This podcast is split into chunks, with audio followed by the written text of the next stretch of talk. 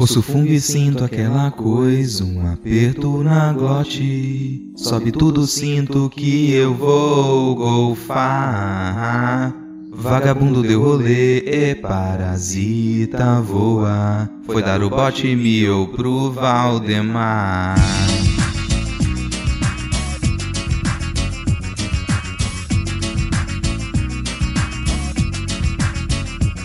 Ouço fungo e sinto aquela coisa, um aperto na glote. Sobe tudo, sinto que eu vou golfar. Vagabundo deu rolê e parasita voa. Foi dar o bote mil pro Valdemar. A Amazônia não queima, disse o micróbio. Eu não ri, não compensa entrar com argumento. Não vão ouvir todo dia um tapa na cara. Lá vem chapa com Lula Alckmin. Só me desestressa pensar no fungo bem longe daqui. Esperando a próxima mini treta repercute. Me irrita que o povo nunca aprende a abstrair. Se aqui ele não se filia, para onde vai o Jair? Falta pouco pra calar a boca e pedir asilo ao Emi. Pulso fumo e sinto aquela coisa, um aperto na glote. Sobe tudo, sinto que eu vou golfar. Vagabundo deu rolê, parasita voa. Foi dar o bote mil pro Valdemar. Foi dar o bote mil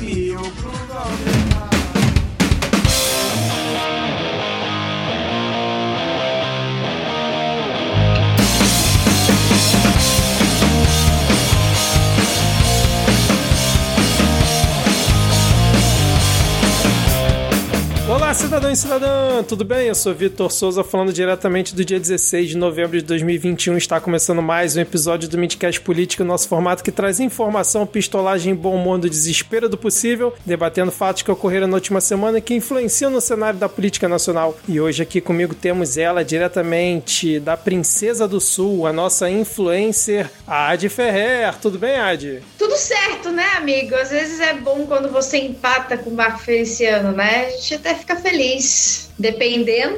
É, exatamente, né? Dependendo do empate, até que dá pra ficar feliz mesmo. E agora, seguindo aqui a nossa apresentação, temos ele diretamente da Paris dos Trópicos, Diego Esquinelo. Tudo bem, Diego? Olá, ouvintes, um bom momento para você que nos ouve. Eu quero pedir para todo toda pessoa da classe A para cima que mande um quilo de camarão para minha casa agora, por favor. Obrigado.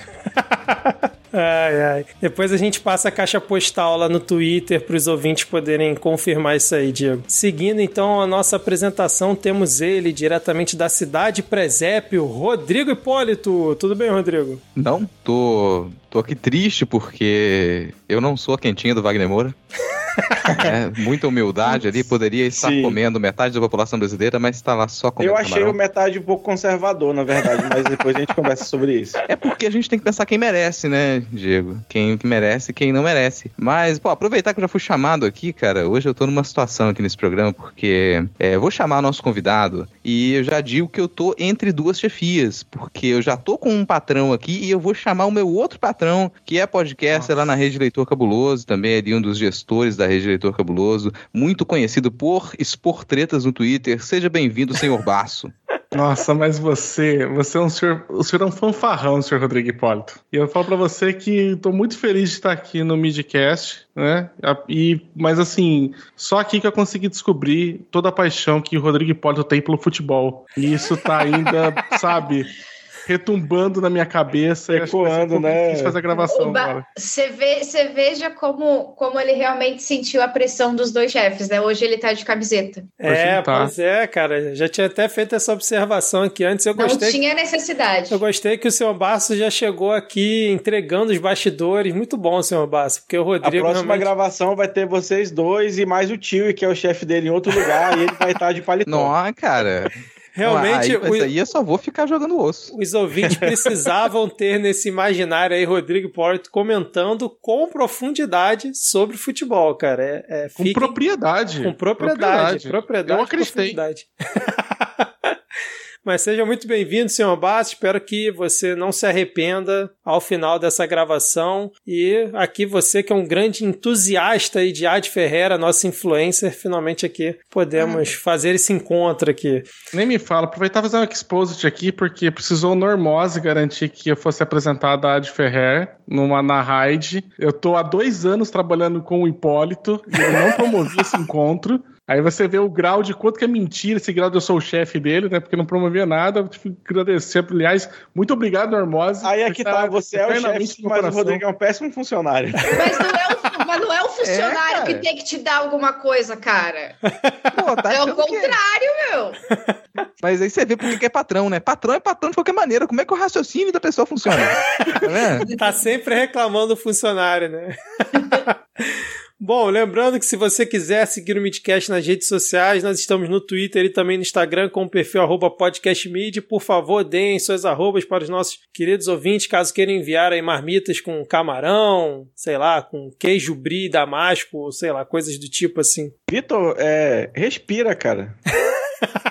Vamos, vamos, você ouvinte aí, mande lá no arroba erro500, que é a rede pessoal do Vitor, um respira, Vitor. Aí você manda lá no arroba lhama na lama do Rodrigo Hipólito, um é foda ter chefe. E aí você manda lá na, no arroba ad underline Ferreira em todas as redes, por favor, não se atrase mais. E aí... É o clima de chefe, fui contaminado, desculpa. E aí o senhor Basso, você vai lá no arroba senhor Basso e peça para ele tratar melhor seus funcionários. E é isso. E no arroba garoto do Kikão a gente faz o que, Diego? Só manda, Manda o camarão, camarão, mesmo. só manda camarão, só manda camarão. Maravilha, então. então Dá pra passar camarão por Pix, né, cara? Um ano de Pix aí, agora eu quero a função lá, transferir camarões. É, Uai, manda pro Mercado Livre. É, foi, tá baratinho lá, né, cara? Camarão seco. Puta que pariu. Bom, então agora sem mais delongas, vamos iniciar o episódio com o bloco. nunca mais vai apitar jogos da Comebol.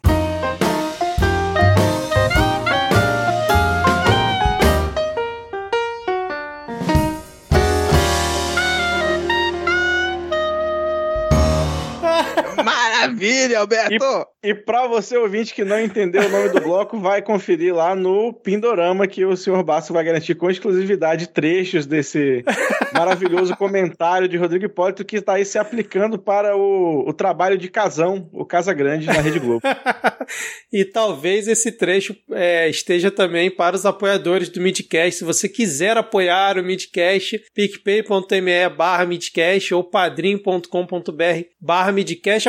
Aproveitando, senhor Basso, quem quiser apoiar o Leitor Cabuloso, como é que faz? Ah, por favor, vão lá no catarse.me barra leitor underline cabuloso. Também vocês conseguem apoiar todos os nossos seis podcasts de literatura que temos lá. Maravilha. Então agora vamos finalmente para a pauta, pois o Tribunal de Contas da União, o nosso querido Teu cu! determinou que procuradores que atuaram na Operação Lava Jato devolvam os recursos de diárias e viagens que receberam quando trabalhavam na Força Tarefa que investigou desvios da Petrobras. O ministro Bruno Dantas, relator da ação, concluiu que houve prejuízo ao erário público e violação ao princípio da impessoalidade com a adoção de um modelo, abre aspas, benéfico e rentável, fecha aspas, aos integrantes da Força Tarefa. Aí na lista, né, tem alguns procuradores, um recebeu mais de 500 mil reais em diárias, outro recebeu 360 mil e tudo mais. E o Rodrigo Janot, né, que é o ex-procurador da República, né, que comandava lá o, o MPF na época, também foi citado para devolver recursos solidariamente, assim como o Deltan Dallagnol também vai ser citado. E foi citado, né, para devolver solidariamente recursos aos cofres públicos.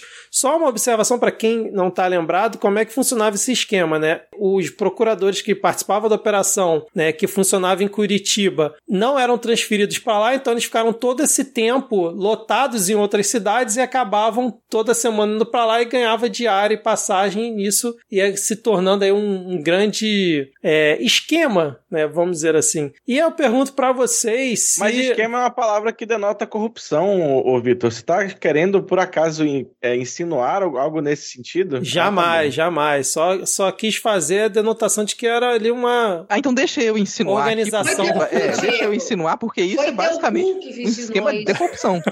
A A gente, o que a gente vê em muitas investigações que elas lidaram com força-tarefa, e lembrar que a gente tinha poucas forças-tarefas, não é criar força-tarefa à torta e à direito, a gente tinha, acho que no, no maior número que teve simultaneamente força-tarefa atuando em investigação, foram quatro forças-tarefa é, ao mesmo tempo, isso era para ser uma coisa, assim, é, uma, um extremo.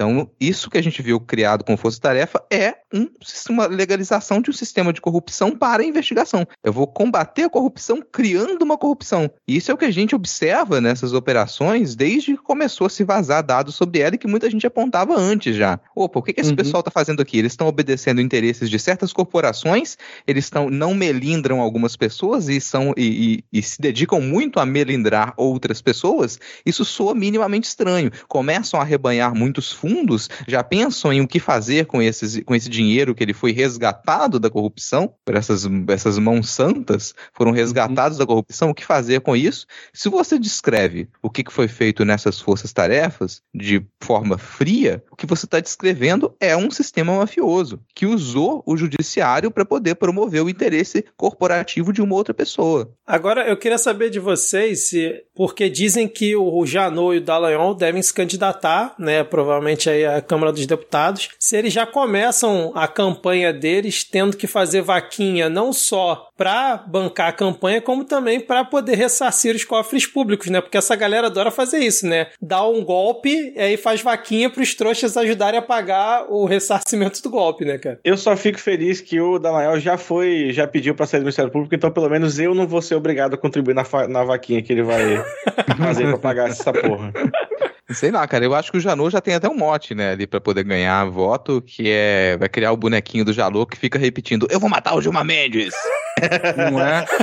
Quer falar, vai começar Essa é a minha a... preferida. Vai ameaçar o pessoal, né? Quem não foi, ele mete bala, né? E agora, é engraçado que esse esquema de diárias, cara, é um negócio que acontece muito em serviço público e que é muito feito para conseguir fazer, inclusive, moeda de trocas e muitas coisas sabe? Tipo, de você vai trabalhar em serviço público, olha, não vou, sei lá, fazer uma, uma questão de uma promoção às vezes para você, ou você vai fazer algum serviço para mim, eu te prometo que nos próximos grupos de trabalho eu te coloco em tantas diárias para você ir lá receber, porque é um dinheiro que é depositado diretamente na conta do servidor, que não é, você não tem que fazer prestação de contas, né? Então, olha, você vai prestar um serviço em outra cidade, tá aqui X de dinheiro para você gastar com alimentação e, e, mora, e hospedagem e tudo mais, você não precisa mostrar comprovante. Só que quando é coisas assim pequenas, sei lá, vamos pro final de semana, uma semana, é normal realmente eu ver isso, o pessoal ficar em hotel, tudo. Agora, nos esquemas desses, assim, grandes de bastante tempo, cara, a pessoa vai, pega um outro local para ficar, normalmente já consegue alguma coisa, embolsa todo esse dinheiro, assim, é um, é um negócio, tipo, eu Todo vejo muito no meu trabalho isso já ter acontecido. Cara. Você deve ter um parente mesmo, o Rodrigo não, porque ele não gosta, mas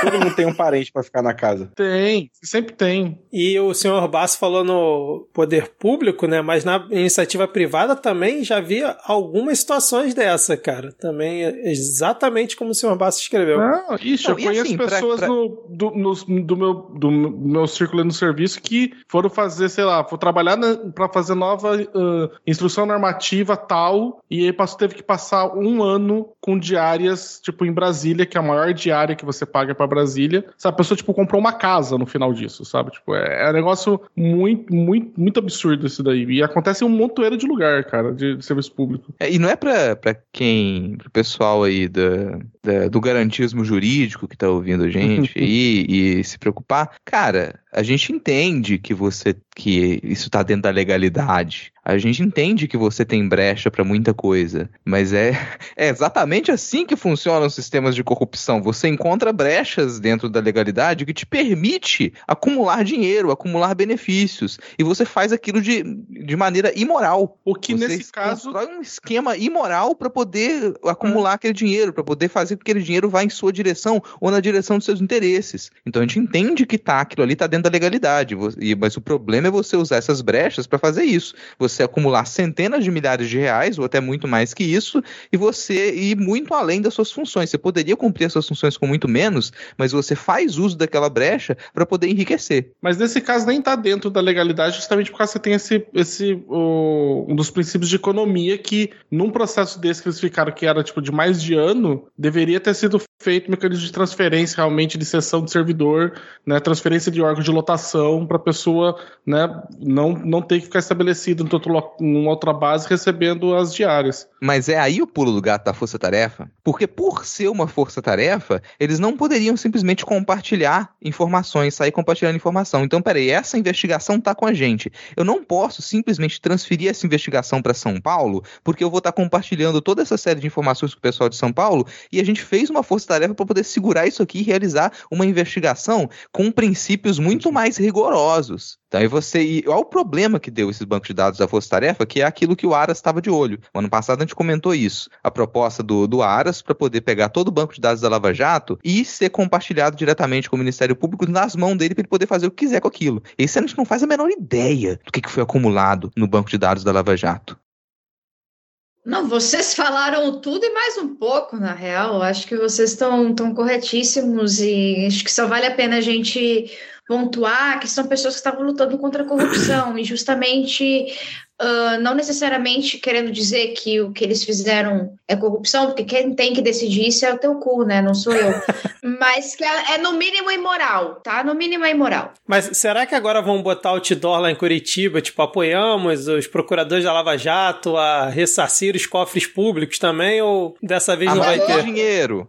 Vale É lembrar que no meio da galera tá o Januário, né? Que é o, o Filhos, Filhos do, do Januário. Bem O lembrado. pai de todo, de todo rolê. Mas, ô, ô Adi, falando em, em rolê e tal, você que é a nossa especialista para assuntos internacionais, aliás, é a única especialista que tem aqui no Midcast, né? Porque eu, Diego e Rodrigo são, somos só comentaristas aqui de portal. O Lula deu um rolê aí pelo Parlamento Europeu lá na Bélgica e foi aplaudido de pé. Eu queria saber de você se eles aplaudiram o Lula de pé por conta do seu passado, pelo seu belo par de coxas desfilando por aquele parlamento. Olha, a gente fica aí, né, a dúvida, a grande dúvida do porquê que foi tão Eu acho que assim. só o aplauso vinha pelo passado dele. Aí o de pé foi pra poder olhar assim por cima da mesa pra poder ver a, a grossura da coxa. Pode ser, pode ser. Eu acho que, que essa é uma passagem importante, pris- é um momento importante para a política nacional que está sendo muito negligenciado e a gente precisa tocar muito nisso. A gente não está falando de um, um grupo de, de esquerdistas, hoje não está falando de uma comunidade de, de comunistas que receberam Lula e, e fizeram. A gente está falando do Parlamento Europeu. A gente está falando da galera que decide boa parte da ocidental. Ah, mas a Europa é o centro do universo. Não, não é que a Europa é o centro do universo. É que muitas das decisões que impactam a gente aqui, impactam outros países que são ditos e concebidos como em desenvolvimento, saem dali, daquele lugarzinho, daquela sala ali. Você ter um brasileiro aplaudido de pé, é como eu disse as outras vezes, como eu já falei, a diplomacia é extremamente sutil. Então, se você tem ao mesmo tempo o presidente da República que é excluído em, em, em uma convenção internacional, e você tem o seu grande rival, que é a pessoa que vai rivalizar diretamente com o Jair Bolsonaro nas eleições de 2022 e que rivaliza naturalmente porque Jair Bolsonaro quis que rivalizasse, uh, ser recebido dessa forma, eu acho que é um recado muito maior do que, do que o pessoal e do que a própria ciência política brasileira tem conseguido compreender. Se a gente olhar a resposta internacional ao Lula, a gente consegue ter mais ou menos uma ideia do que, que o mundo quer da gente, do que, que o mundo procura na gente e onde que eles querem inve- investir o seu dinheiro. Isso é extremamente importante, porque isso vai ser importante, inclusive, para o mercado, que tem reagido ao contrário dos seus próprios ideais. Isso, isso é extremamente importante e, e é preciso destacar que independente, independente de como for 2022, a gente tem um apoio internacional fortíssimo a Lula. E isso faz a diferença, sim.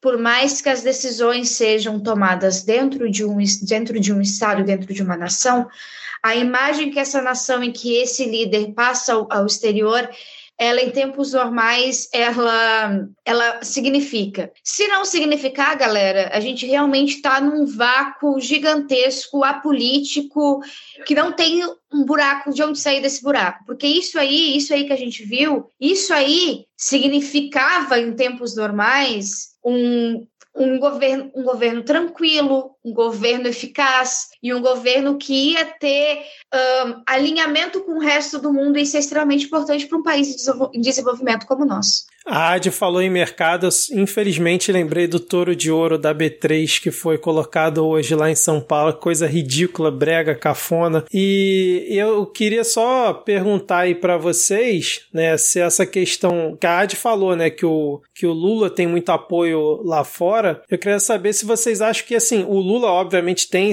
muito esse apoio, mas se fosse qualquer outro que não Jair Bolsonaro, teria um apoio próximo disso, já que o Brasil, por mais que o Bolsonaro tente destruir, ainda tem ali um, um, certo nome internacional, principalmente nessa questão da diplomacia. E aí, só um último comentário que aqui na postagem né, do Lula sendo aplaudido no Twitter, teve uma pessoa que comentou assim: olha o Lula fazendo uns frila de presidente, ano que vem vem a CLT, vem, papi. uh, não, a resposta é não, curta e grossa, porque o Lula ele, ele ganha alguns pontos por ele já ter sido presidente da República duas vezes, já ter passado por aquele parlamento diversas vezes e já ter conversado com todas essas pessoas. Ele é um nome conhecido. Ele não, não é apenas, e a gente deve ser justo, não é apenas pelos seus feitos no país, mas é por ele ser uma pessoa extremamente carismática que fez amizades. Ele tem muitos amigos no Parlamento Europeu, ele tem muitos amigos em diversas partes do mundo. E isso faz a diferença. Isso faz muito a diferença. E ainda teve aí um boom de, um bônus de popularidade por causa da série da Netflix, né? Que é o jogo do Lula. Também trouxe aí o nome dele Sim, à tona de novo. Claro. é, recentemente também cientistas é avistaram uma rara lula gigante e estão eufóricos por conta disso. Eu acho que é uma uh, Mas é mensagem. é importante, importante destacar também duas coisas. O Bolsa Família que acabou agora, que Jair Bolsonaro acabou, o Bolsa Família fazia com que o Brasil tivesse uma imagem muito boa muito boa. Porque o Bolsa Família, ao mesmo tempo que ele atacava diretamente no problema do dinheiro, ele atacava em outros problemas, né? Você tinha que, por exemplo, é, você era obrigado a vacinar suas crianças, a colocar suas crianças na escola. Então, ele era um programa muito completo que chamou muito a atenção do mundo. Outra coisa também foi o, a subida do Brasil à quinta maior economia do mundo, o que fez o Brasil se aproximar cada vez mais dos Estados Unidos. Ai, mais comunistas com os Estados Unidos? Pois é, cada vez mais com os Estados Unidos e fez um dos, um dos, dos governos mais alinhados com os Estados Unidos que a gente teve até a entrada de Jair Bolsonaro e Donald Trump, que a gente viu um alinhamento extremamente bizarro, que não aconteceu na era Lula, porque Lula é alinhado não submisso. São coisas diferentes. É, porque no caso o alinhamento do, do Brasil com o governo Trump era o alinhamento da bota do Trump em cima do nosso pescoço, né? Era é bem you. alinhado ali. Mas assim, tem uma, uma coisa que vale considerar nesses aplausos do Parlamento Europeu, que é ah, a política europeia, de modo geral, ela tem diversas travas e ela é muito sensível para o crescimento de extremismos. Porque, convenhamos, a Europa tem um longo histórico de problemas com extremismos. E na última década, na Europa também você observa um crescimento de extremismos de direita. Isso se tornou um problema que, a, que o Parlamento Europeu tem tido que enfrentar. Então, você observa o noticiário de política internacional, você percebe que os governos de extrema direita eles estão arriscando sair da União Europeia, porque o Parlamento Europeu tem aprovado restrições ao governo da Ucrânia, tem aprovado restrições ao governo da Polônia, tem aprovado restrições à única ditadura da, da Europa, tá com um problema, esses governos de extrema-direita estão criando problema para a imigração. A crise da imigração agora na fronteira polonesa vem de um governo do Lukashenko, que é um governo de extrema-direita e ditadura, e que tem um, que vira um problema maior porque exatamente esses países onde você tem um crescimento de extrema-direita é aqueles que são fundamentais para você ter suprimento de gás natural que vem da Rússia, por exemplo.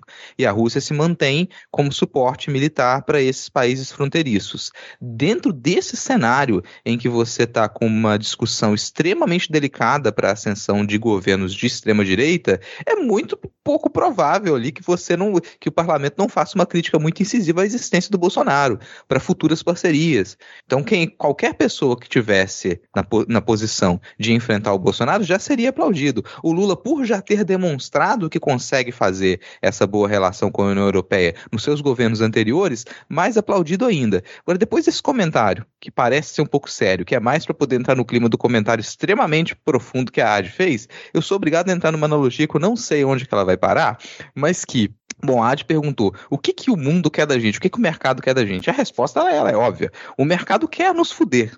O mundo quer nos fuder. Agora, tem diferenças aí muito importantes com o modo como o mercado e o mundo vai nos fuder. Porque o mercado e o mundo não quer nos fuder com o Bolsonaro, pois o risco de pegar doença venérea ele é eminente. Então você vê quem é aquele cara lá, a gente vai fuder com esse cara? Não, não é arriscado. A gente vai ficar doente se a gente fuder com esse cara.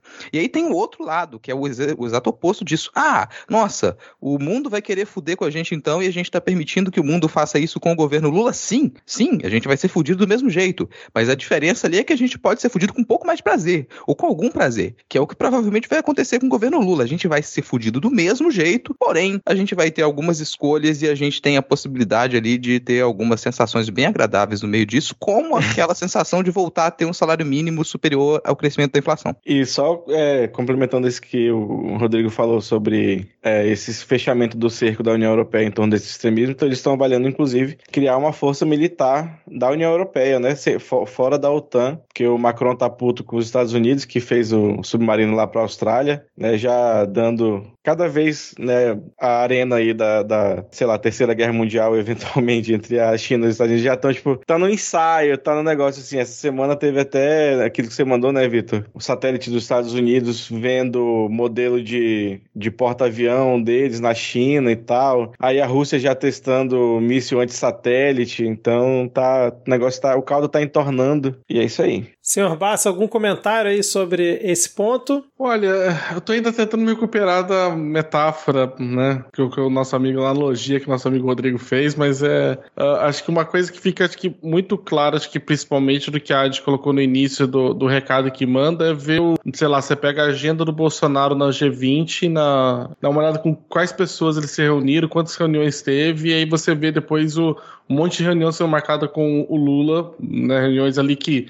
obviamente, esses encontros são bons porque você tá com todo mundo no mesmo local, fisicamente, tá muito mais fácil você tentar elaborar alguma coisa e quantidade de reuniões que o Lula estava fazendo com outras pessoas. Né? E aí você olha e fala assim, pô, o cara não é nem nada, né? Hoje no, ligado ao governo do, do Brasil para poder né, ser recebido, para alguém querer conversar com ele, e aí ainda assim ainda tem. Né? Então acho que é, parece muito mais ainda falar, olha, é, é muito mandar uma mensagem o quanto que a gente quer isolar, o quanto que a gente quer rejeitar essa, esse governo que está aí agora, que é do, do, do Jair, e quanto que a gente prefere outra coisa que seja qualquer outra coisa que não seja ele, né? Exatamente. Sabe o que eu não entendo, Basso? Eu não consegui entender porque, bom, o Lula tá aí com essa agenda, tá super disposto, né? Tá caminhando bastante, Nossa, lá tá vem. com muita energia. Mas pra vir participar do Midcast não tem. Todo Ah, mundo cara. tem um pouquinho do Lula, agora no Midcast o Lula não vem. Tá com Eu acho que medo? tá se fazendo de difícil. Eu acho que ele tá com Eu medo das acho- perguntas. Eu acho que a gente pode levantar a hashtag Lula no Midcast. Eu vou lançar agora. Mas o, o, o Midcast é basicamente Lula. um programa petista, já lulista, tipo, não é? Tipo, tá, tá, tá, tá em casa aqui. Cara, programa sim, programa não, a gente fala aqui que o nosso sonho é chegar uh, a poder gravar programas semanais criticando o governo do PT. Nossa, meu sonho, né? Toda vez que a gente fica pensando, Nossa. eu podia estar xingando o Haddad agora. Caralho, Seria que mais legal. saudade de falar mal da Dilma, cara. Era muito bom. Cê- A gente podia estar Fala- xingando o mercadante de- agora, pô. Falando de diária e passagem, eu já, já teria passado pelo menos um mês em greve em Brasília esse, esse ano agora com diária e passagem do sindicato. Olha aí. Não é? O INSS Ah. mesmo tá aí pra entrar em greve a qualquer momento aí, já tá querendo entrar aí. Falei, pô, se fosse no, no coisa já tinha entrado. Ó, postei, postei, iniciei a campanha. Pô, então vamos lá, ouvintes do Midcast. Agora são 13 mil seguidores no Twitter, olha aí, 13. Ó, Puxem a hashtag Lula no Midcast. olha, bom momento pra comemoração, né? Eu chamar o Lula pra comemorar os 13 mil seguidores do Midcast. Agora falando em Capcioso. diárias, é, rolês aleatórios e isolamento e mamatas, tivemos aí em Dubai né, a grande comitiva presidencial participando da Expo Dubai, uma grande feira de negócios, ou como disse aí um dos participantes da comitiva presidencial, a Disney dos empresários, né, pois nessa comitiva do Brasil, nós tínhamos figuras, por exemplo, como Hélio Lopes ou Hélio Negão, né, que é aquele deputado que foi eleito na onda do Bolsonaro.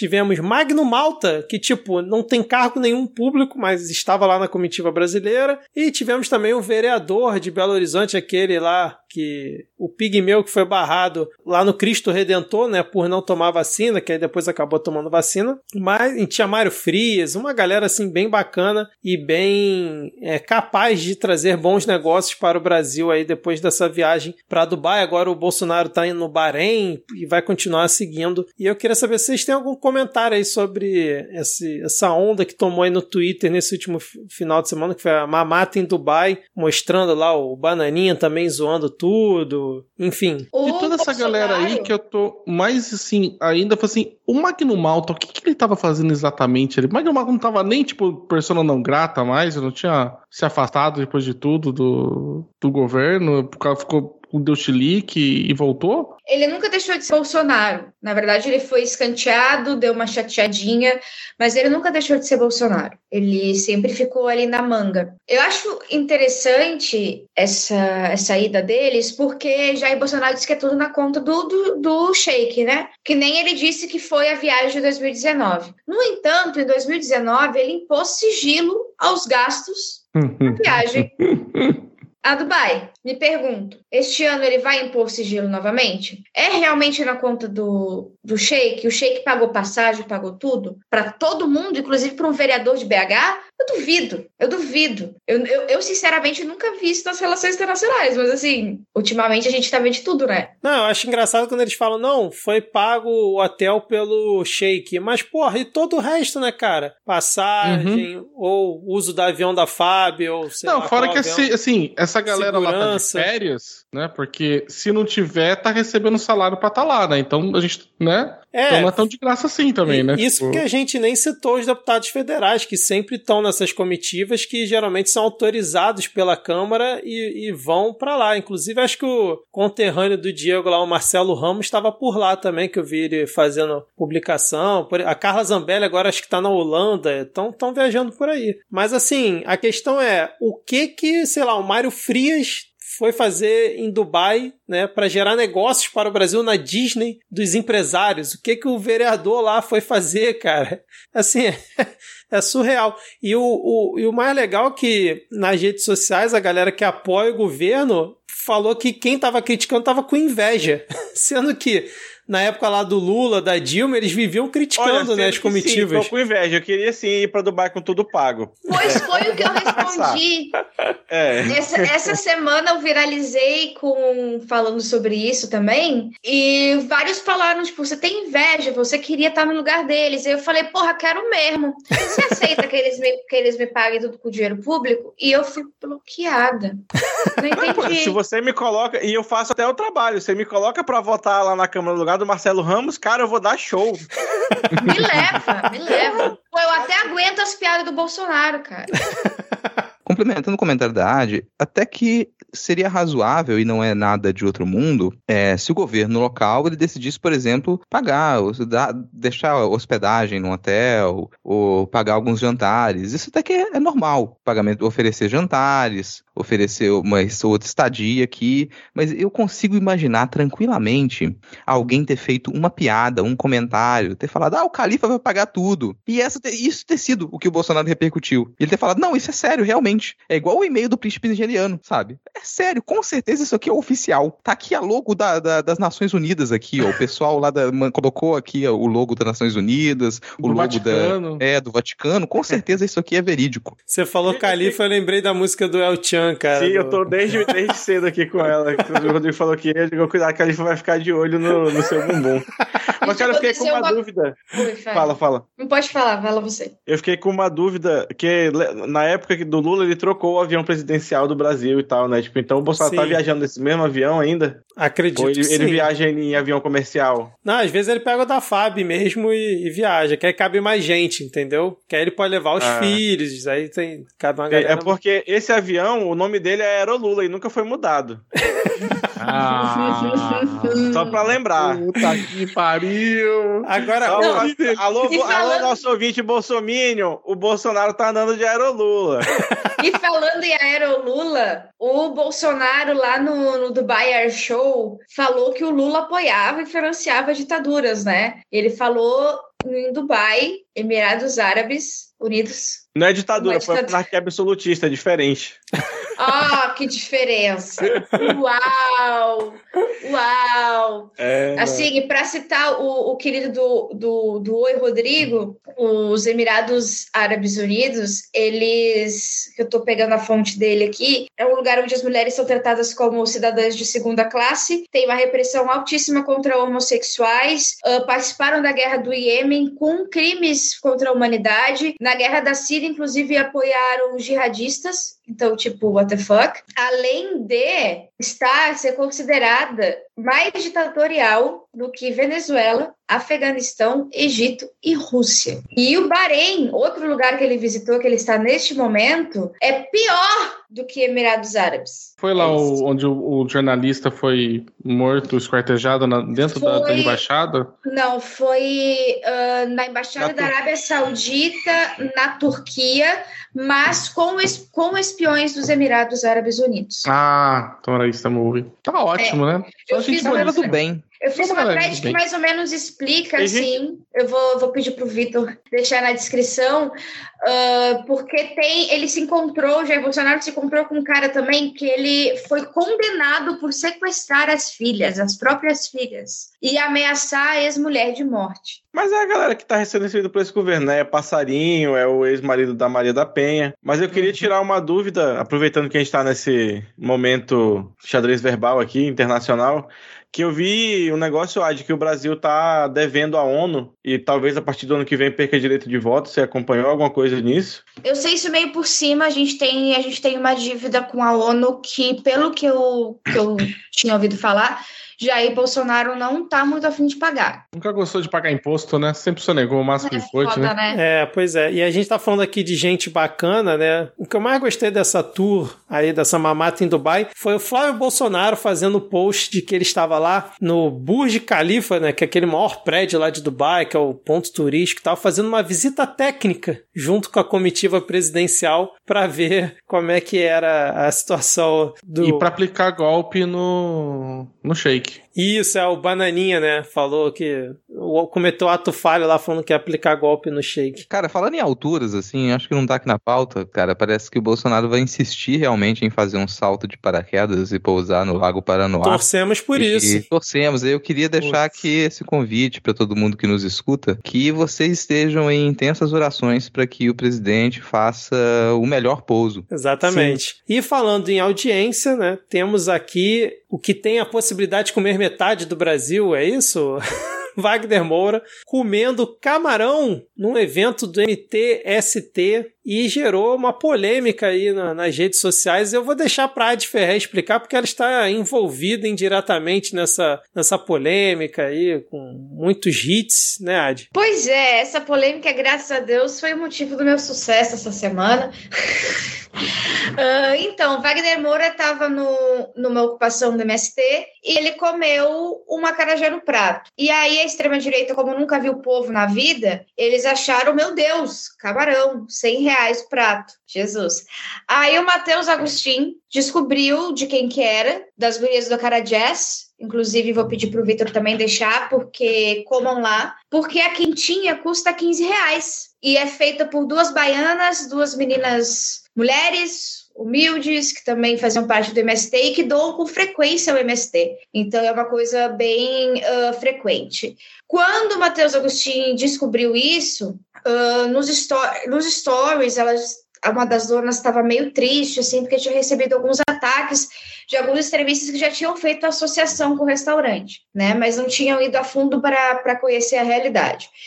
E aí a gente pensou, pô, vamos fazer uma propaganda para as minas.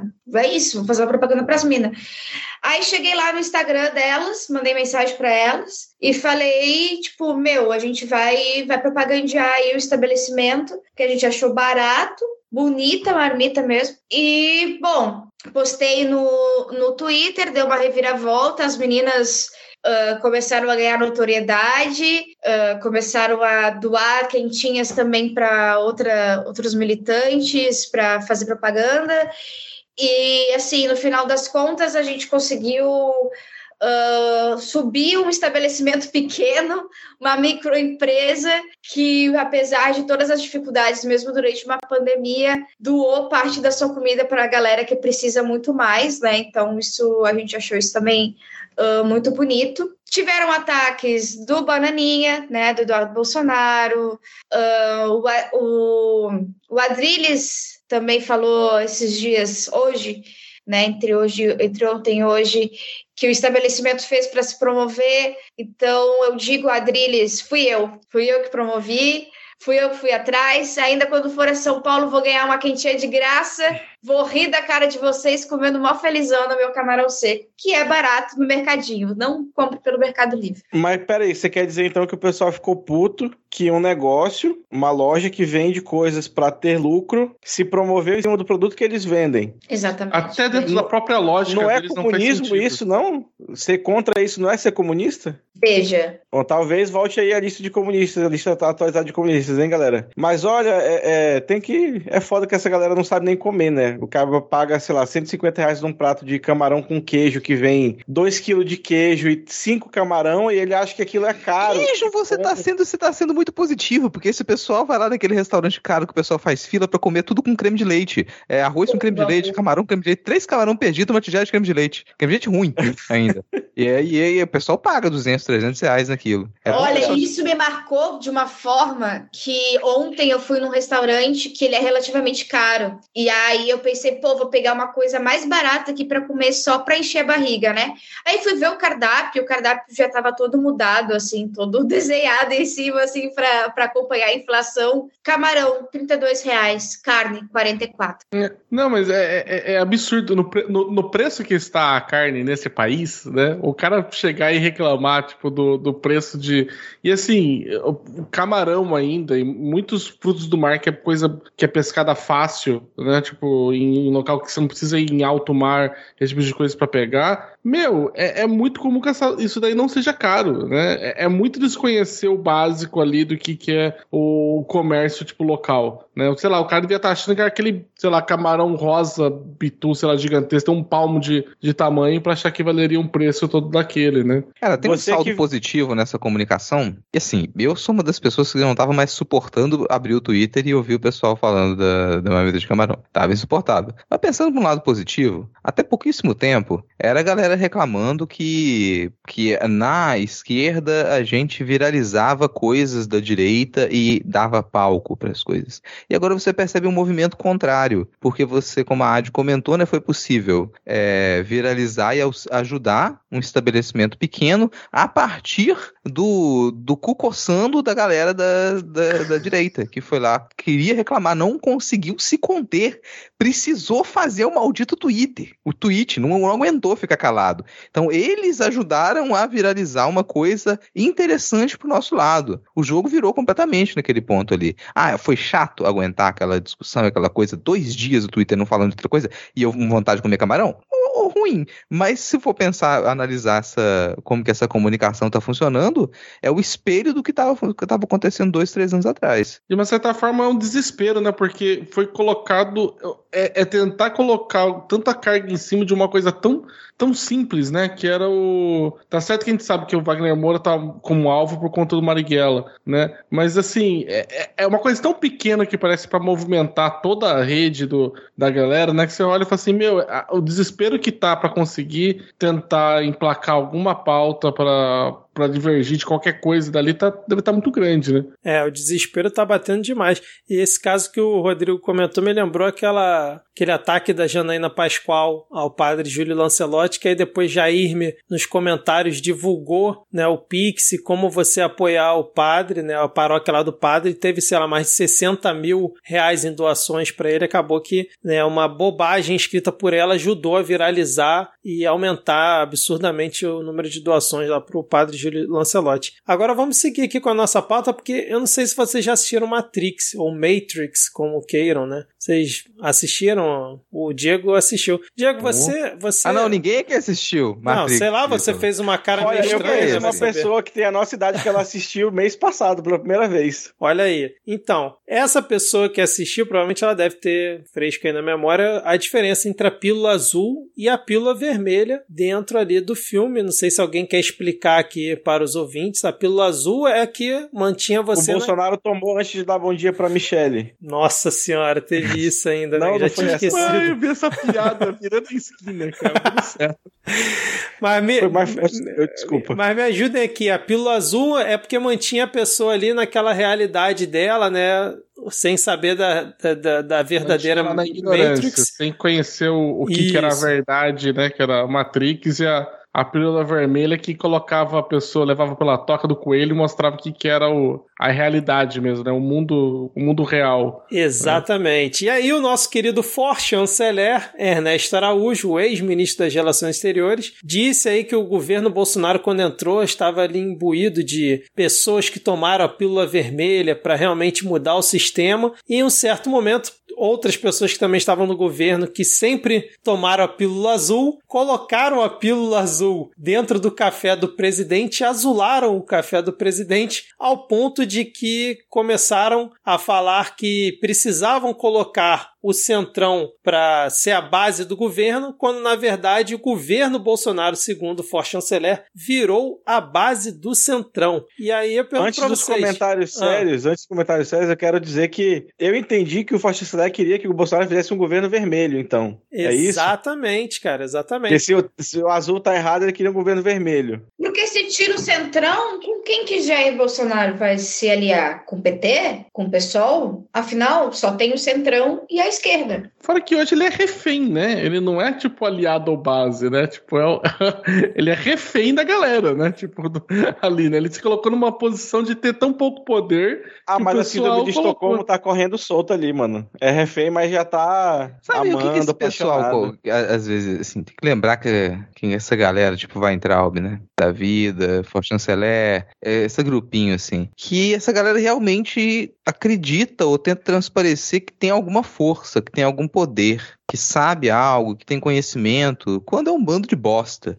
E eles vêm e apoiam a eleição do Bolsonaro e são colocados lá, só que eles são incapazes de fazer qualquer coisa. Um pessoal sem talento, sem competência, não sabe fritar um ovo, não sabe fazer nada, nada, absolutamente nada. E mas cria aquela ilusão de que o Bolsonaro iria subir ao poder, ele iria fechar o STF, fechar o Congresso e dar um golpe, deixando de lado o- algo fundamental para fazer isso, que é ter capacidade para. E aí você coloca e você percebe depois que aquele sujeito tá no poder que ele é um merda e que ele não consegue nem fazer isso, nem fazer isso. Não adiantava ele cantar a torta direito que ele iria conseguir fazer isso porque não consegue, não conseguia. E aquela ilusão foi caindo. Mas o que me, me me deixa irritado dessa metáfora que eles usam com o, o Matrix é porque, bom, as irmãs Wachowski já tiveram diversas vezes desmentir e falar, não, é o contrário.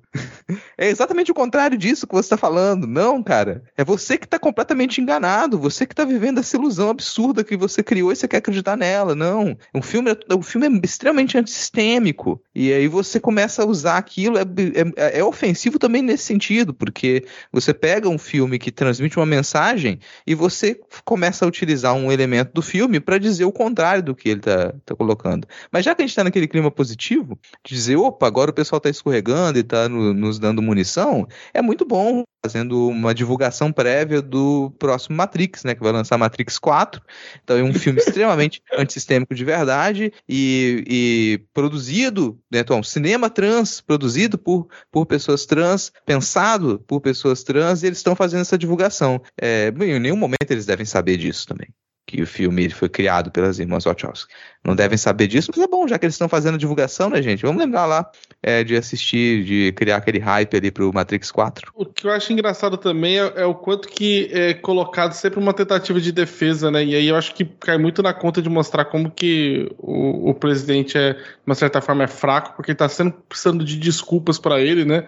Porque não é que foi ele tomou alguém, alguma força misteriosa que trabalha contra o governo nas sombras, né? Foi e colocou no café da manhã dele sem ele ver, e aí ele tá sendo uma grande vítima de. Você fala, caralho, velho. Tipo, é, é mais uma coisa que assim, é impossível assumir qualquer responsabilidade sobre qualquer coisa, né? Quer dizer, pô, você não tem, você não tem agência nenhuma, né? Ou você, tipo, todas as coisas que estão acontecendo porque alguém, de uma certa forma, colocou você ali, manipulou, te drogou, te dopou para que aquilo ali ocorresse, né? Sendo que ele já falou mais uma vez que é do Centrão, inclusive falou que as pessoas votaram no Centrão. Ele mesmo falou Bolsonaro, então o forte chanceler vir com esse papinho é a história para boi dormir, mas é sempre bom É, ele Não, e fica aqui a mensagem, porque a gente tá falando. Eu não quero perder a oportunidade de repetir aqui que o Faustão Chanceler é burro.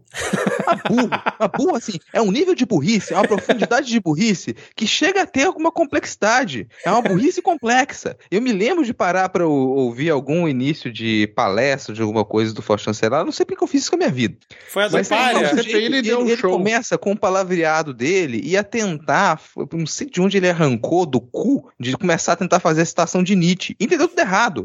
Fica a mensagem pra você que tá nos escutando, Ernesto Araújo. Você entendeu errado. Você é incapaz de interpretar corretamente uma mensagem direta. E é por isso que você não conseguiu entender Matrix, que é uma produção pop. É uma produção. Não é complicado de entender. Tá tudo ali entregue. Mas você é tão burro, mas tão burro, que você não consegue entender um filme de Hollywood. Não consegue. Você pega o roteiro mais simples. Você pega uma jornadazinha do herói super básica e você é incapaz de entender isso. Então volta 10 casas antes de você tentar ler alguma coisa que parece complexa. Você não tem esse palavreado todo.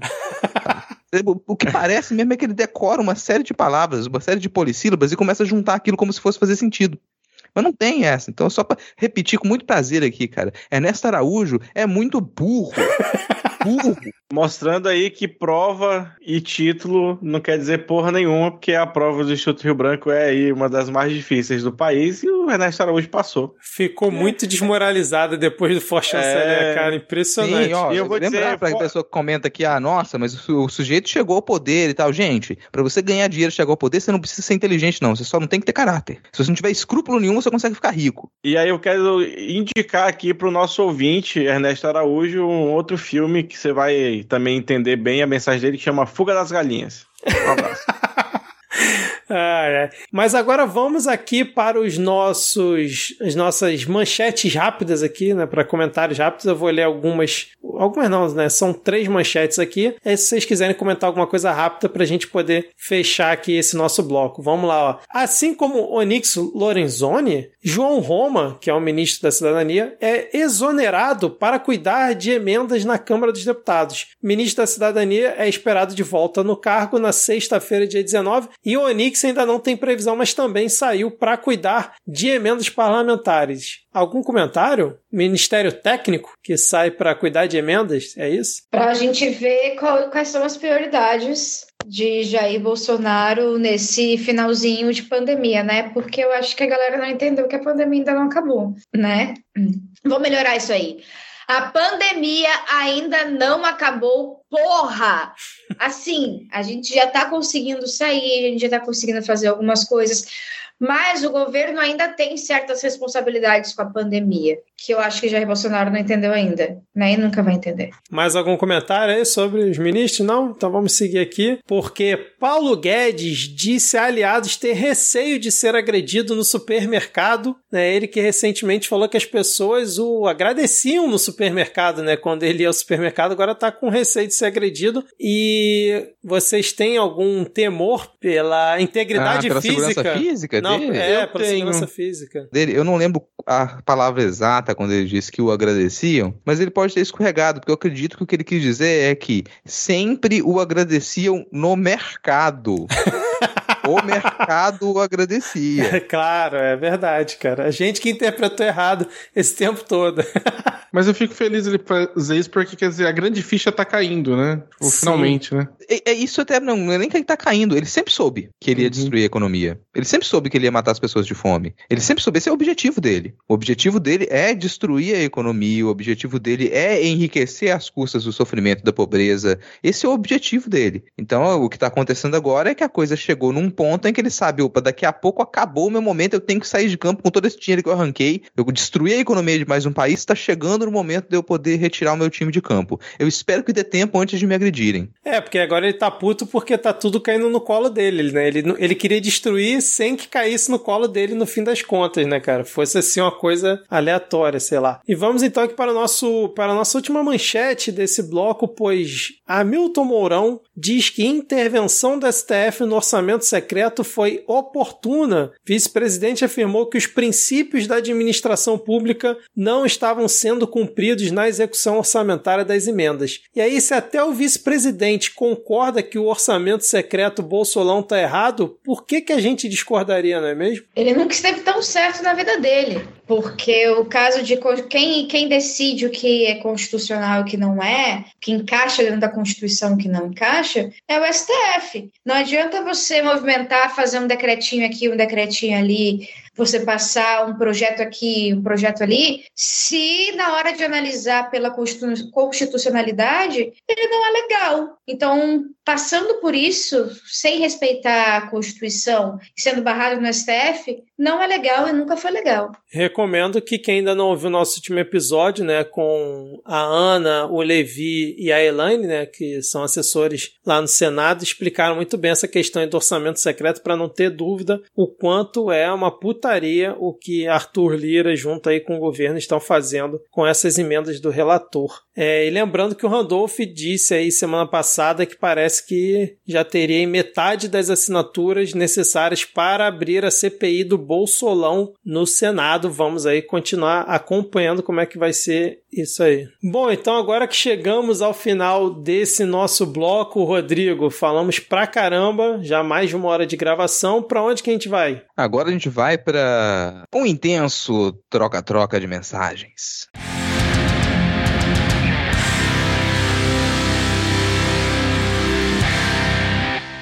Começando aqui o nosso ponto da pauta. E bom, a gente cantou a pedra no episódio passado, né? A gente falou sobre a filiação de Jair Bolsonaro ao PL e a gente concordou que existia uma possibilidade muito grande de que essa filiação, caso ocorresse, que ela fosse curta, que existia a possibilidade de que ele não se filiasse, de que ele trocasse o partido antes da- das próximas eleições, e não deu outra. Logo depois que a gente gravou o episódio, o Valdemar da Costa Neto ouviu o Midcast, ouviu a nossa gravação ali, né, devia estar infiltrado na gravação, e ele, em intensa troca de mensagem com Bolsonaro e seus filhos, ele proferiu aquelas palavras que boa parte dos brasileiros gostariam de falar diretamente para o presidente, que é o vai tomar no cu você e seus filhos. Depois disso, a filiação foi adiada, a gente não sabe ainda quando que vai acontecer. Estranhamente, o Jair Bolsonaro respondeu a pergunta sobre isso durante a sua viagem de férias repentinas ao Oriente Médio. Ele respondeu que, bom, a, a gente, aquela coisa que ele faz, né, que eu detesto, aquelas analogias, aquelas analogias, ah, é o casamento, pro casamento dar certo, a gente tem que discutir muito antes. Então a gente está conversando antes para saber se casa ou se não casa. Porque aí depois casa sem conversar, e aí vem o desquite rápido. Aí para não casar e dar errado, a gente está conversando para ser um casamento bom, um casamento pipipi, popopô e papapá. Tá enrolando. E pelo tom, inclusive ele chegou a elogiar o, o Valdemar numa dessas comentários dele entrevista. Chegou a elogiar. Dá realmente a entender que ele miou, que ele ficou acossado, que ele não conseguiu enfrentar o Valdemar, que não é uma figura fácil de enfrentar, convenhamos, não é uma figura fácil de enfrentar, tá aí no mundo da corrupção já há bastante tempo, muito mais proeminente do que o nosso atual mandatário, e o Bolsonaro aparentemente miou, ficou no ar. Quais seriam as exigências dessa discussão, muita gente dizendo que é muito provável que o Bolsonaro ele tivesse feito exigências do tipo: quero ter o controle do partido, quero que o meu filho mais velho tenha controle do partido, quero que essa assim assim assim seja o caminho da legenda, e o Valdemar Valdemar mandou, vai tomar no cu, você e seus filhos. Aqui não, aqui quem manda sou eu.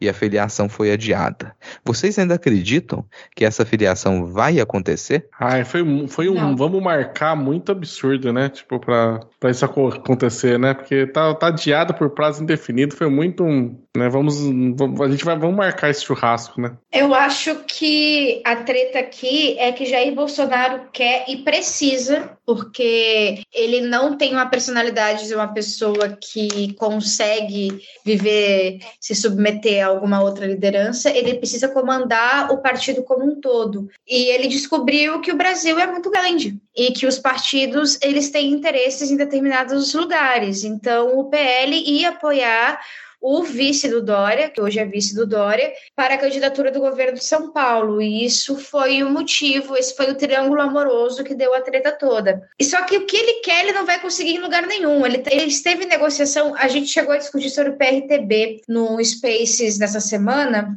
Houve uma discussão de Jair Bolsonaro ir para o PRTB mesmo, ah, nos bastidores, mas a sensação do PRTB e do PP, pelo que rola pelos bastidores, é de alívio que essa bucha não é com eles.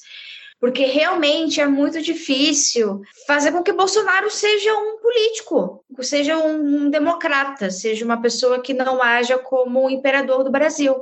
E isso é um problema sério para ele. Ele precisa, ele precisa de um partido para se eleger. O PP também já falou, né, também acho que foi de uma declaração, né? Que falou: olha, graças a Deus essa pica não é mais minha aspira. Né, mandou um, um também, né? Falei, tá maravilhoso, né? E assim, que bom, né? Falta o, o quê? De- 11 meses pra eleição e o cara não tem partido ainda? Tipo, tá. É, se- sendo que ele tem que Bacana. definir até março, né? E ele mesmo diz que já sabe que tem pouco tempo. Mas como bem o Rodrigo diz, o Bolsonaro é um chiliquento, né? Ele quer ser ali não só o dono da bola, como quer ficar dando chilique por acordos que já tinham sido feitos. E aí o, o que eu tava vendo, né? Não lembro em qual site que foi, que nos bastidores parece que o Valdemar teria ficado puto porque essa história do Bolsonaro falar que o, foi um entrave por conta do apoio em São Paulo, né?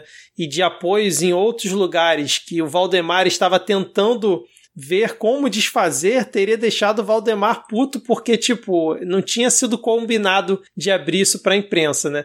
E aí eu tava vendo também que parece que um acordo, um acordo em Pernambuco, que o PL também iria apoiar um candidato lá, também estaria atrapalhando essa ida do Bolsonaro para lá. Mas eu confesso que eu fiquei um pouco descrente da fala do Rodrigo semana passada, quando ele comentou que achava que o Bolsonaro podia ainda dar para trás em relação à ida pro PL, mas agora eu começo a acreditar que vai acontecer mesmo, porque se o Valdemar desfizer os tratos que ele tem, sabe-se lá quais são os tratos que ele tem por aí, né? Para levar o Bolsonaro para o partido dele. Bolsonaro aparentemente mal nas pesquisas, grandes chances de não levar, apesar que tem grandes chances de conseguir eleger uma bancada. Eu acho que ainda assim vai custar muito caro para o Valdemar na capilaridade que ele quer fazer aí com o partido dele. Então, eu acredito que há uma grande chance agora dessa filiação não se confirmar. E aí o que vai sobrar para o Bolsonaro vai ser um partido nanico qualquer, que aí, tipo, ele não, não precisa ter estrutura mesmo, vai pegar meia dúzia de, de diretório, e é isso, cara, mas.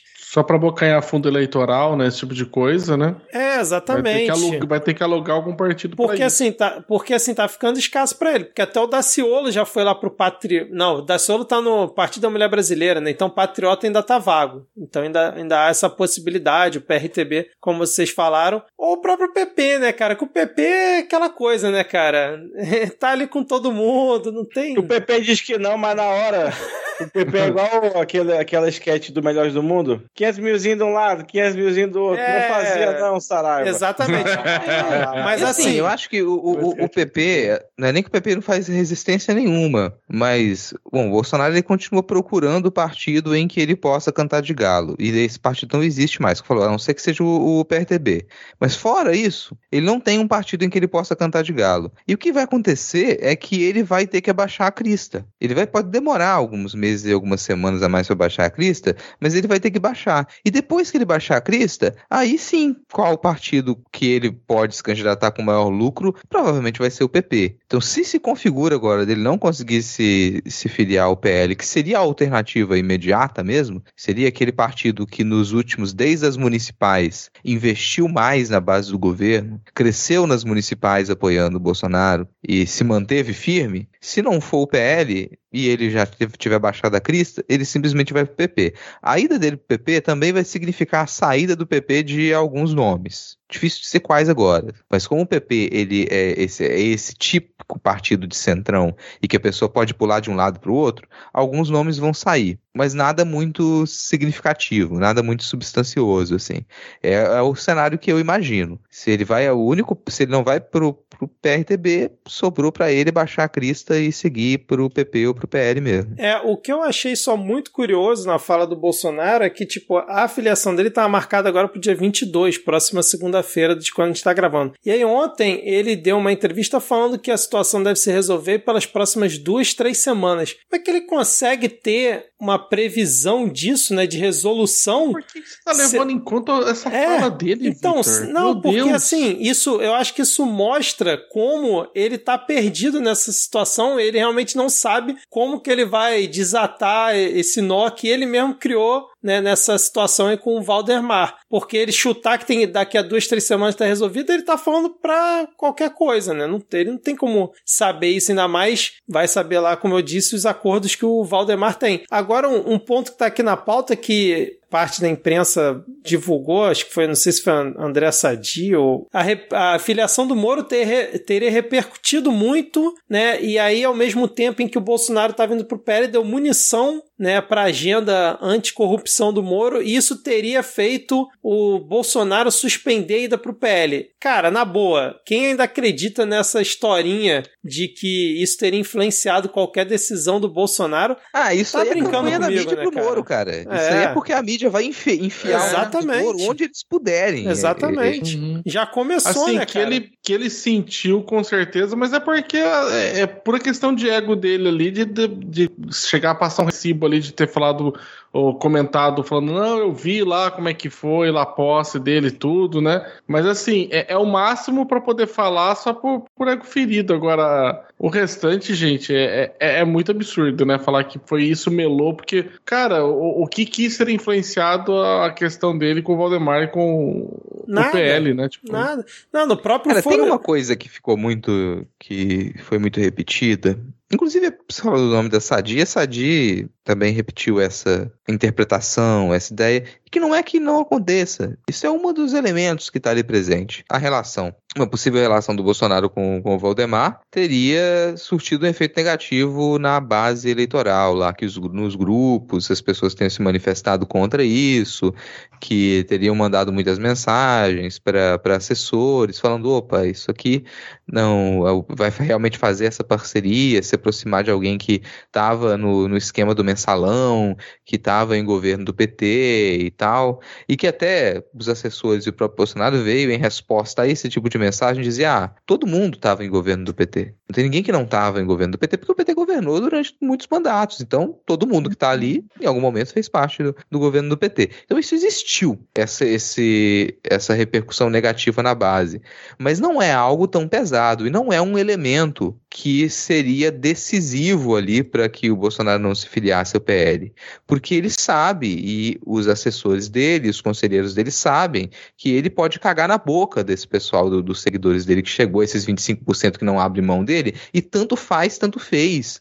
Não ia fazer diferença nenhuma, eles continuariam votando. Se o caso é nossa, para não eleger o PT, eu explodo o país. Essa é da galera. As, as próprias falas dele anteriores, né, de que sou do Centrão, acho que já era justamente para testar isso com a base, e a base engoliu isso de qualquer jeito. O Adrilho Jorge estava falando hoje que o Bolsonaro é uma virgem imaculada, que não tem corrupção no governo, as coisas malucas desse tipo. Então, não é isso que vai fazer, né, ele mudar Ou de seja, ideia. pessoas transem, vê o caminho de quem Virgem Imaculada. Transem, gente. Cara, Transem É, muito, e- porque e- é o caminho contrário. É, e aí até no Fórum de Teresina, a Thaís Bilenque comentou, né, que a história do Bolsonaro com o Valdemar é muito antiga, os caras estão juntos aí desde, desde sempre, né, cara? Então, não vem com esse papo de que foi Moro, sei lá o quê. Mas falando em vem aí, pode ser que venha aí a chapa Lula-Alckmin como que vocês viram isso?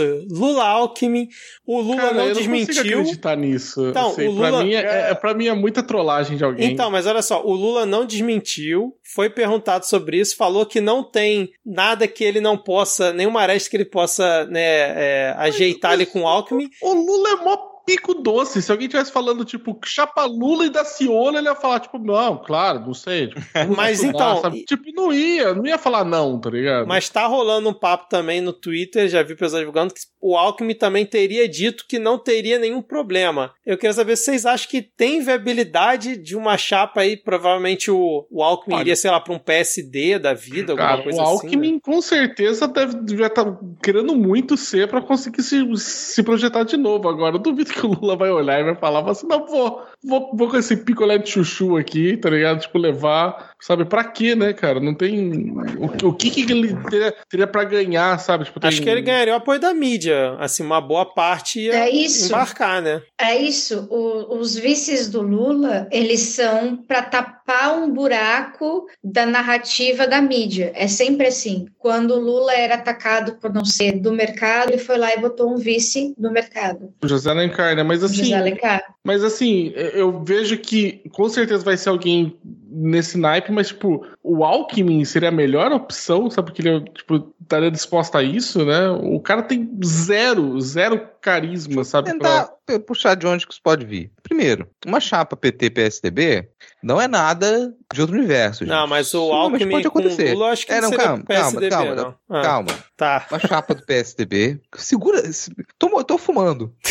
Calma, respira, Vitor. Respira, vai. É, uma chapa PT-PSDB, ela não é nada impossível de acontecer. Isso pode acontecer dentro desse cenário, porque a gente tem uma desestruturação muito grande no PSDB, uma dificuldade de fechar quem vai ser o candidato para as próximas eleições. Isso já está gerando, além da desestruturação que o PSDB está sofrendo desde o do golpe de 2016, isso está fragilizando ainda mais o partido. Está criando muita dissidência ali dentro. Então, uma das saídas possíveis do PSDB é aceitar ser vice em uma chapa muito maior e assim se manter dentro da estrutura de poder. Auxiliaria, auxiliaria o partido a se reorganizar, a se estabilizar e a continuar a crescer no futuro próximo. Não é nada de outro mundo. A gente já passou por coisas muito mais surpreendentes nos últimos tempos. Mas com o Alckmin eu acho pouco provável. Porque o Alckmin não é uma, nesse momento, uma essa força estabilizadora dentro do PSDB. A gente, antes de se pensar nessa chapa, a gente precisaria pensar como que dentro do PSDB essas articulações elas seriam possíveis. E aí eu concordo, o Alckmin não, não acredito que ele fosse o nome, mas eu percebo que uma boa parte do PSDB adoraria quicar o Dória do PSDB, um criador de problema e que tenta dominar o partido acima de todas as outras vertentes do partido. Ele tenta ser o grande nome e tenta transformar o PSDB no partido do Dória. Então muita gente gostaria de quicá-lo do partido. É uma outra possibilidade que talvez muita gente surpreenda, mas do Dória mudar de partido, pode acontecer. É, quer saber um numa conjectura pouco estapafúrdia, mas tudo é possível, né? Quando a gente é, extrapola, quando a gente usa drogas e tal, que é Lula Leite, uma chapa Lula Eduardo Leite. Não, sem chance. É, bom, mas deixa escrito ali no cantinho. Anota isso no guardanapo e deixa guardado num cantinho para esperar o futuro. É. Agora, esse- esse- sim, isso foi aventado, foi discutido ali de se fazer. A minha sugestão, e é uma sugestão mais ampla, ela envolve o Thiago Leifert. Porra! Por quê? Porque eu, Vamos lá, vamos lá. Tá bom, deixa o menino. Caralho! Tá, cala a boca, cala a boca, deixa o menino. Vai, Rodrigo. Cara, assim, eu não gostava do Thiago Leifert, mas o Thiago Leifert, desde o último BBB, e, cara, ele se mostrou um dos melhores apresentadores de reality que a gente tem. E existe um reality hoje no Brasil, que é o reality que ele pode superar todos os outros, que é o quem vai ser o vice do Lula. Eu acho que a gente deveria, nas prévias da maioria dos partidos, imaginar quem vai se inscrever agora, pra quem vai ser o vice do Lula. Thiago Leifert, segura essa, cara. Você já tá querendo sair da televisão, quer abrir o seu canal lá, vai todas as plataformas, YouTube, Facebook, grupo de WhatsApp, Telegram, TikTok, e você vai abrir o seu próprio reality, quem vai ser o vice do Lula. E você vai ter todos esses candidatos competindo. E aí vai desde Cabo da Ciolo, Alckmin, Eduardo Leite, até qualquer pessoa queira se, se candidatar. Luísa. Trajano, Isso né, vai ser um sucesso. A gente pode trazer para cá, pro feed do Midcast, e aí é menos um espacinho aí do Midcast Política pra gente discutir essa questão do vice para a gente discutir outras coisas tão importantes quanto que a gente não tem tempo para discutir. Fica o convite, Thiago Leifert, você vir ser nosso amigo, passar pelo RH ali. Eu chuto, a minha previsão é que o Alckmin vai pro PSB e vai fazer a chapa com o Lula para 2022, buscando o apoio do eleitorado em São Paulo, cara. Eu acho, eu acredito nessa. Se o Rodrigo tá Cara. acreditando em Lula Eduardo Leite, por que, que eu não posso acreditar Cara, nessa, né? Porque eu fico puto aqui, quando você vai fazer um negócio desse, vai achar um vice de outro lugar, o, o- a ideia, né, assim, para pessoas burras como eu que não tenho uma visão política, é que você vá atrás de alguém que traga voto. Então, um dia desse eu até tava falando com a Virgínia no, no, no, no, no Twitter, ela, amigo, mas o, o Lula nunca teve vice de esquerda. Eu falei, eu sei, o problema não é ser um vice de direita, o problema é Sim. ser o Alckmin. É, o É, picolé de chuchu. é o Então, não- mas na pe- voto. Mas na pesquisa para governador de São Paulo, o Alckmin tá ali na liderança. Então ele, teoricamente, conseguiria trazer São um Paulo eleitorado tem um relacionamento abusivo, tá ligado? tipo, com essa galera. Por isso. Tá? Tipo, eu sei que eu tô, no, no- tô nesse estado, a galera tá. Meu relacionamento abusivo com isso, sabe? Tipo, não consegue pensar em qualquer outra pessoa que não seja do PSDB, entendeu? Tipo, e, e aí vai pra isso. É, mas se, é... bo- se botar que o Alckmin tá em outro partido, talvez ele caia nas pesquisas, né, cara? Porque ainda pensam Alckmin com o PSDB, isso é verdade. É, Agora, só pra gente correr então aqui com a pauta, já que o Diego tá sem luz lá, tá gravando do 4G roteado, só informando que Ciro Gomes. Privatizar a Eletrobras, gostoso demais. É, pois é. Só informar que Ciro Gomes retomou a sua candidatura após a vo- a votação da PEC dos precatórios no segundo turno, porque aí parece que o PDT né, orientou voto contrário à proposta, e alguma, algumas pessoas né, votaram não dessa vez, e agora o- Ciro voltou, disse que sai mais fortalecido do que nunca dessa e vai rumo aí à sua candidatura à presidência. É, e 5% do, do eleitorado já pode respirar tranquilo. 6, 6. 6%. 6%, exato. Empatado tecnicamente com o Sérgio Moro em terceiro lugar. É, Enem 2021, Rodrigo, a gente tem muita confusão aí, a gente já comentou um pouco semana passada. É, o Bolsonaro disse essa semana que a prova do Enem está agora começando a ficar com a cara do governo, ao mesmo tempo em que o Milton Ribeiro, o ministro da Educação, disse que a pro- prova do Enem não não teve nenhuma interferência, que está garantida, mas ao mesmo tempo a gente teve uma denúncia no Fantástico de vários servidores detalhando como foi a interferência dentro do INEP, né? Como é que teria sido essa interferência na prova do Enem. Você acompanhou isso aí? Tem algum comentário? Cara, primeiro, pelo que foi dito, fica descarado que a interferência aconteceu. Então, sim, isso é uma coisa prometida já do governo, já de muito tempo, é uma coisa que a gente comentou no, no episódio passado também. Essa briga com, com a educação pública, essa tentativa de, de sucatear ainda mais a educação pública e privilegiar o ensino privado, já estava ali. A interferência aconteceu, mas tem pontos, assim, porque algo de se verificar nessa interferência é que acho pouco provável que você tenha inserido novas questões que não fizessem parte do banco de questões do Enem. Você não retira a questão do nada, inventa e coloca ali. Então você tem um banco de questões, o, que, o tipo de interferência que foi detalhado e que não é muito difícil de comprovar, mas que não descredita necessariamente a prova, é que você pode ter, e provavelmente aconteceu, de você pedir para retirar questões que elas necessitavam de uma interpretação dentro dos direitos humanos. Qualquer coisa que toque na defesa dos direitos humanos, esse governo ele se coça, né? Então você retiraria questões que envolvessem debates de gênero, questões que envolvessem uma compreensão maior do cenário político, questões que elas precisassem que o candidato, o candidato demonstrasse conhecimento sobre direitos humanos. Então, para mim, não tem dúvida de que a interferência aconteceu, mas, novamente, você tem banco de questões e nenhuma questão que ela diz respeito aos direitos humanos, ela entra para esse banco de questão. Então, você retiraria outras, mas a prova, ela não perde o crédito por conta disso. Só que você tem uma série de outros problemas. A prova ela já é mal organizada já faz um tempo. E nessa edição do Enem, a gente teve o menor número de inscritos desde 2005. Então você tem ali um milhão e meio de pessoas inscritas para fazer o Enem. No, no melhor momento, acho que foi 2015, a gente teve 8 milhões e pouco de pessoas inscritas para fazer o Enem. E a gente vai ter que verificar quem que vai realmente comparecer essas provas. Porque o, o que faz com que o Enem perca crédito nesse caso é o que está acontecendo dentro do, do Ministério da Educação e que repercutiu diretamente no INEP. Então você tem muita, muita confusão, muita gente desiste de fazer a prova por conta dessa falta de organização. Se a gente já teve um número extremamente reduzido de inscritos, contabiliza depois quem é que vai realmente fazer essa prova.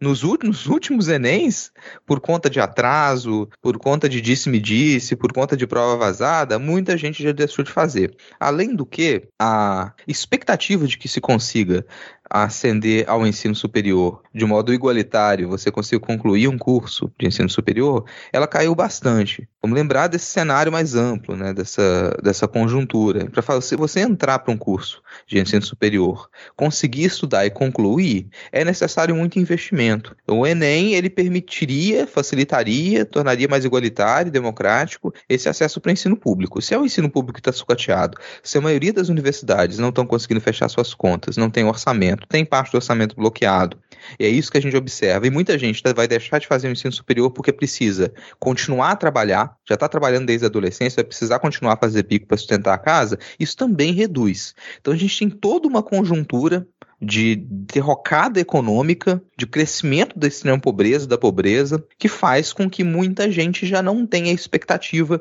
de conseguir ter um curso superior e que isso vai representar alguma coisa, porque você tem uma saturação do mercado com pessoas que têm curso superior e não conseguem emprego, com um discurso extremamente fajuto de que não há é, especialização, de que se procura funcionários especializados e não consegue pessoas que tenham aquela expertise, isso é uma falácia, não acontece dessa maneira, e é, tem o MEC sem crédito nenhum para poder realizar a prova. Então, para mim, esse é o maior problema. É que eu observo um, uma, um planejamento para que você priorize o ensino privado e no futuro próximo torne o Enem uma prova tão sucateada que ela perca relevância.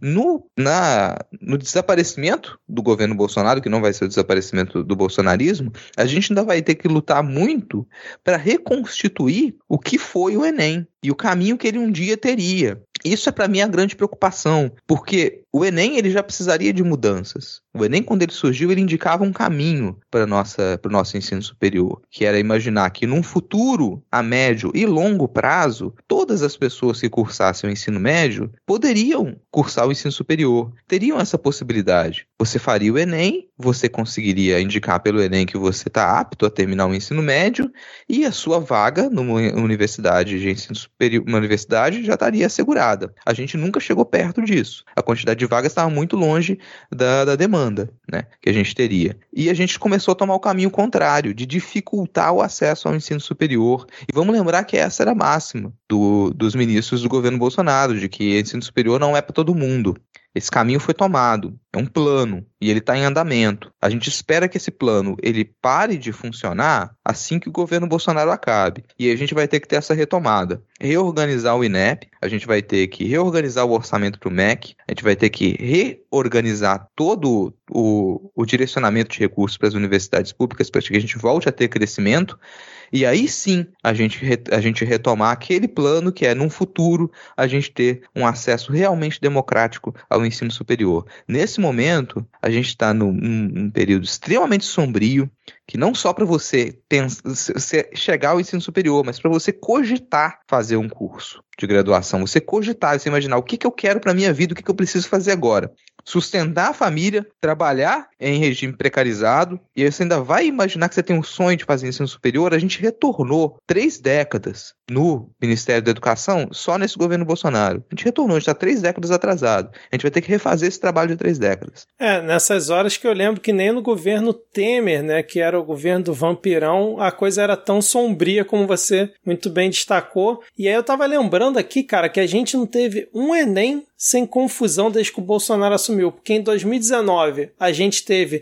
aquele problema nas correções das provas, que inclusive o Weintraub estava falando no Twitter para um seguidor dele, apoiador do, do Bolsonaro, que ia ele mesmo pedir para verificar né, o cartão lá de correção do cara, depois deu a resposta pro cara direto no Twitter.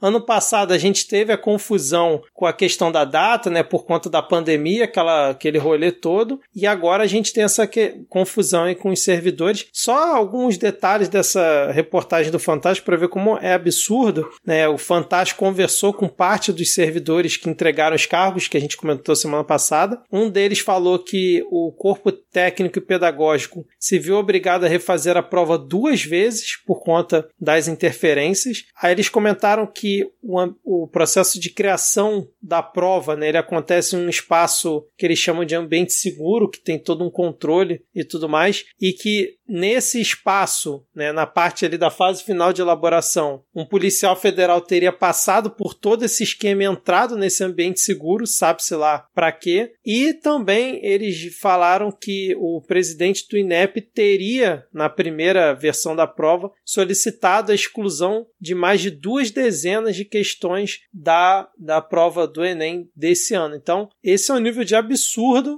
que foi a interferência dita pelos próprios servidores que estavam lá dentro do INEP, mas que, obviamente, o ministro falou que nunca ocorreu. E é dessa forma que a gente tem aí, acho que ainda daqui a duas semanas, né, ou na próxima semana, vai ter a realização do Enem 2021. Mais algum comentário sobre esse ponto? Assim, é bem complicado falar alguma coisa depois dessa puta análise do, do, do Rodrigo, né? Só que uma coisa que eu queria só destacar um ponto pequenininho é de a maior parte das questões estavam falando que era as principais eram questões de humanas e questões que envolvia a história dos últimos 50 anos. Né? E, e aí, como que é interessante ver esse projeto também de, de reescrever né, a história, né? Tipo, de refazer ela da forma que eles querem que seja lembrado, né? Que é uma coisa que a todo momento está tentando reinventar, né? Reescrever ela. E quanto que daí também se passa muito pelo Enem de mudar essas questões que, como o Rodrigo apontou, obviamente vão ser escolhidas outras questões dentro do banco lá, que eles retiram lá das 180 questões que eles vão retirar lá do,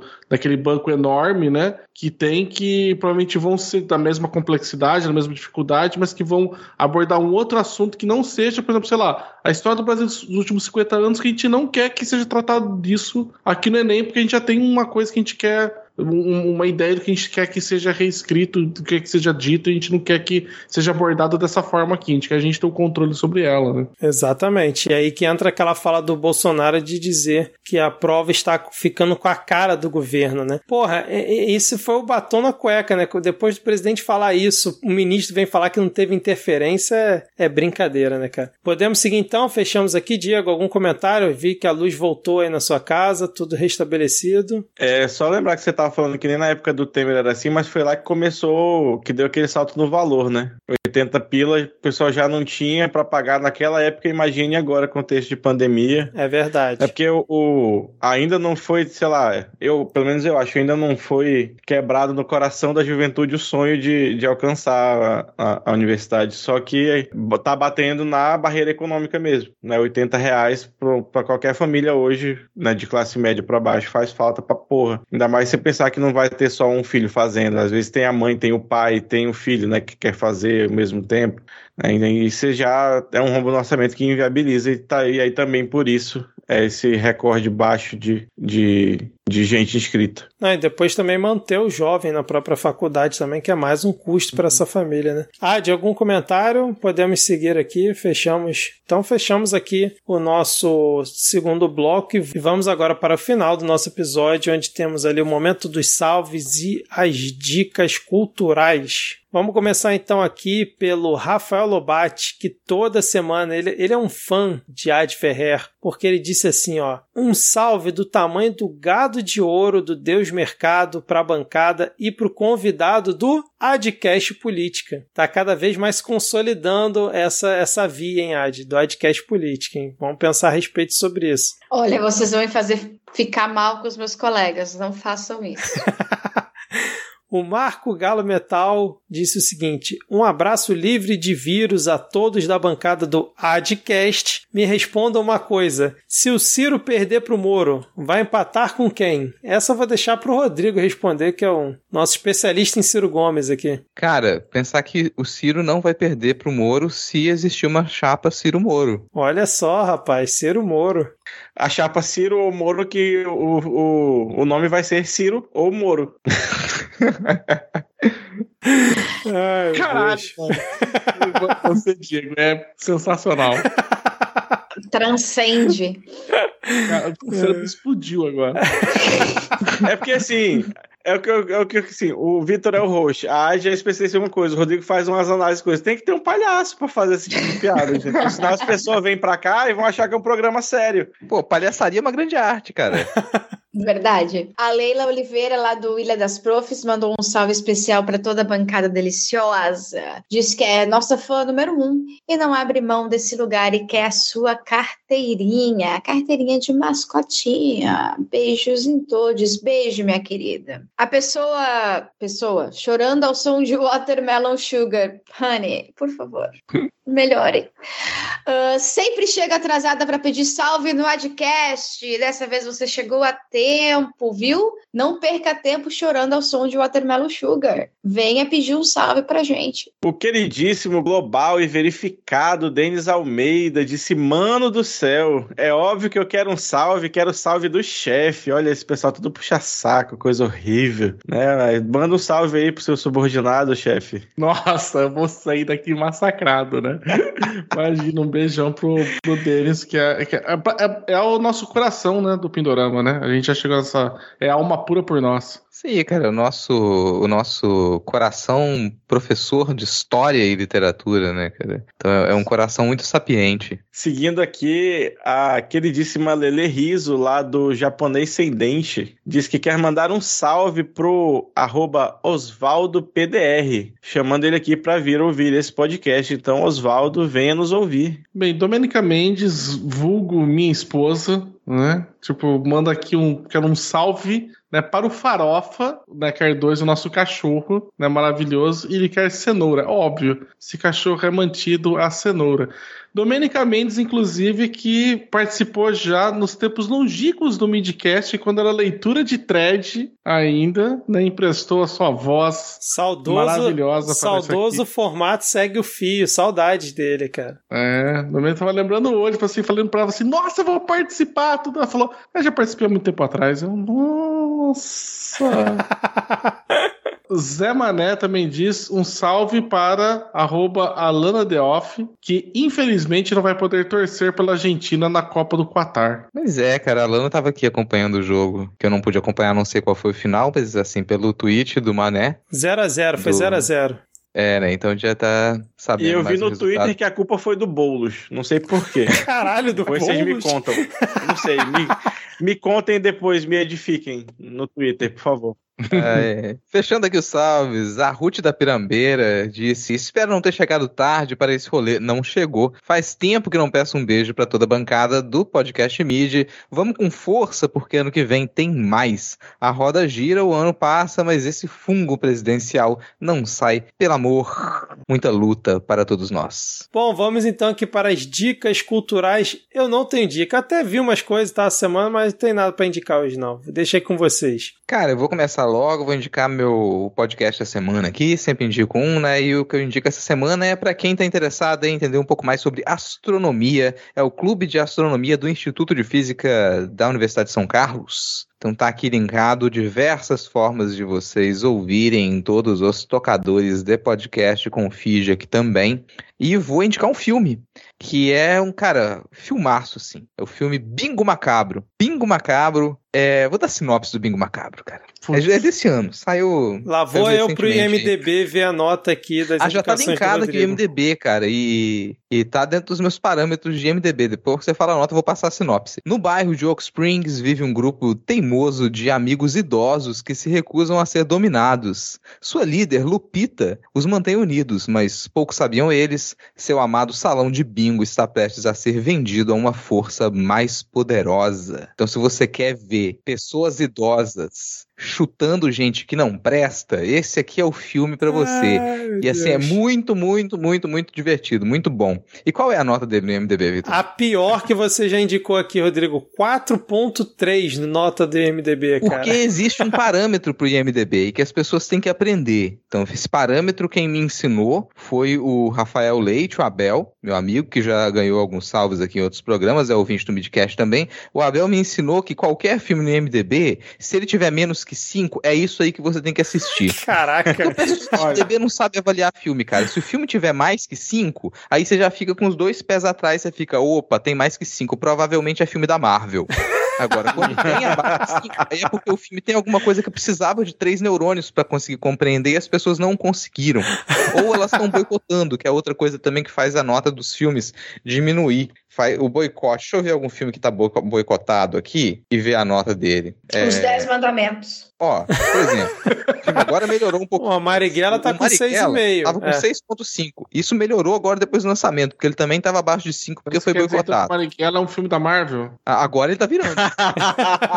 Agora tá virando. Então, se você também fica essa dica aqui, se você gosta de ser filme da Marvel também. e você quiser Tem o ver. Jorge no lugar de Chadwick Boseman como o Wakanda Forever aí. É, exato. Se você quer ver, então, aí, ó, um grande herói da Marvel, um grande herói da Marvel, um grande revolucionário da Marvel, vai lá assistir Marighella, com certeza você vai gostar. Caralho.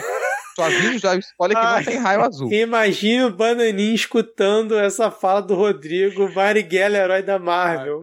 E, e, Beijo do- pro nosso ouvinte defesa do- Nerdola.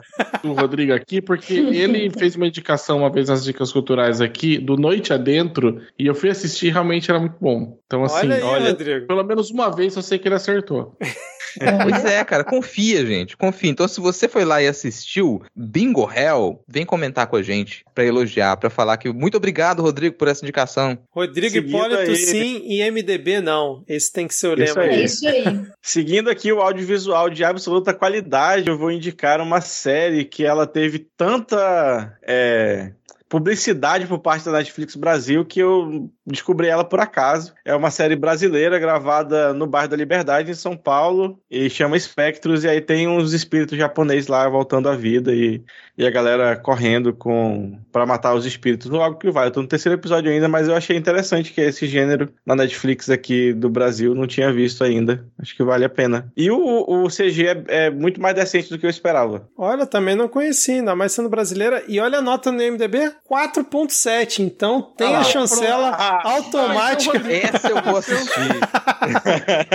Eu vou indicar a thread que tem que eu fiz, que tem alguns detalhezinhos só sobre as duas ditaduras que o Bolsonaro visitou, que eu comentei mais cedo, só para deixar ali. Ah, também o Instagram do Acara Jazz, que é as meninas que doaram o Acara Jazz, um Acara Jazz lá pro, pro pessoal do MST e que o Wagner Moura comeu. Aí, se você chegar lá, você fala que você quer um kit Wagner Moura e você disse que foi por mim, porque aí eu vou ganhar uma carajé quando eu for a São Paulo. E eu vou indicar também um, um, o Farofeiros Cast, que é o podcast Farofeiros, mas a gente gravou pelo, pelo YouTube, então tá lá já, Raul da Chama comigo, que foi bem legal e foi feito, tipo assim, a gente entrou no. Eu tava entrando no ar quando eu descobri que eu era uma top 5 influencers de política no Brasil. E aí foi bem emocionante, assim. Eu fiquei bem chorando, foi estranho. Caramba, tá muito influencer mesmo, hein, cara? Você pede a Carajé, dá o nome da arte, você né, tem lá uma cortesia, faz rau da chama no Farofeiros Cast. Sensacional, Ad. Senhor Basso, suas indicações aqui para os ouvintes, por favor. Olha, também vou indicar um podcast que eu gosto bastante, que é feito por alguém já que está muito tempo na podosfera, que a Cafeína, ela faz o Papo Delas. É sensacional, é divertidíssimo. É, é tanto divertido o programa regular quanto o, a- o comentando os comentários que ela faz depois. Né, são muito, muito bons. E já que teve muita citação sobre questão de offshore aí, né, nos últimos tempos, tudo, tem um filminho lá da, da Netflix, né, chamado A Lavanderia, com a Mary Streep, né, que ele explica bastante do- dos escândalos que teve de offshore e, e também fala um pouquinho também do. explica Chega a citar até o, o caso da, do- da Odebrecht, né, tipo, que ocorreu aqui no Brasil, cita até o Brasil, tudo. Então é legal para entender um pouquinho meio que como são os mecanismos né, internacionais que o pessoal usa de lavagem de dinheiro. Excelente. Fica também um abraço aqui para Cafeína, que também já participou aqui do Segue o Fim em diversas oportunidades e inclusive fez a locução do nosso Midcast Greatest Hits ano passado. Mandou muito bem, foi uma excelente parceria aí com a Cafeína que a gente fez. Então chegamos aqui ao final do nosso episódio. Já gostei do título que colocaram aqui na pauta, provadíssimo. E senhor Basso, muito obrigado aí pela sua participação. Espero que você tenha gostado aqui de, da sua estreia no Adcast, de participar aqui com a gente, que não tenha aqui se arrependido dessa maratona de notícias e coisas para desgraçar a nossa cabeça aqui. Nem um pouco, nossa, eu adorei de verdade. Tava super nervoso para vir para cá. O Rodrigo ficou botando pilha para mim. Não, pode vir, pessoal, é tudo, pessoal é de boa, né? Tipo, pode vir tranquilo, que não vai ter problema. Assim, não, passar vergonha. Eu vou fazer a denúncia. Aliviaram né? na pauta. A pauta Ali... estava curtinha. é, então, sabia. O Rodrigo é, Rodrigo, Rodrigo é sensacional mesmo. Mas mesmo assim, ó, uma, uma hora e 57 de gravação. Não sei quanto é que vai ficar no final, mas foi bastante, cara. Não, mas obrigado mesmo, gente. Eu acompanho vocês faz muito, bastante tempo. O Rodrigo falou a possibilidade, eu falei, ah, eu falei, estava com medo e vergonha, mas eu falei, vou sim, vamos lá. Né, foi muito legal, foi muito divertido. É tranquilo, Ó, volte, em, volte sempre. Em nome meu e do Rodrigo, eu vou dar o aviso aí, né? Que você vem e grava uma vez, aí você acha que é legal, você vê, passa três anos já aqui no escritório. Pois é, cara. A Verdade. gente veio aqui pra isso. A gente veio pra um ficar ano. aqui uns três programas, gravar de 15 em 15 dias. Nossa, cara, mas eu sou muito arroz de festa pra esse tipo de coisa. Se chamar, eu venho mesmo, sabe? O risco é esse. Né? Eu só vim pra participar de um. Exatamente. Está aqui Ad, agora influencer, né? Participando há um ano do Midcast. Muito obrigado, então, senhor Bass. Espero que você possa voltar outras vezes aqui no Midcast Política. E Rodrigo, Ad e Diego, até semana que vem ou não. Abraços, valeu. Valeu. Tchau, Valeu. Falou. Tchau.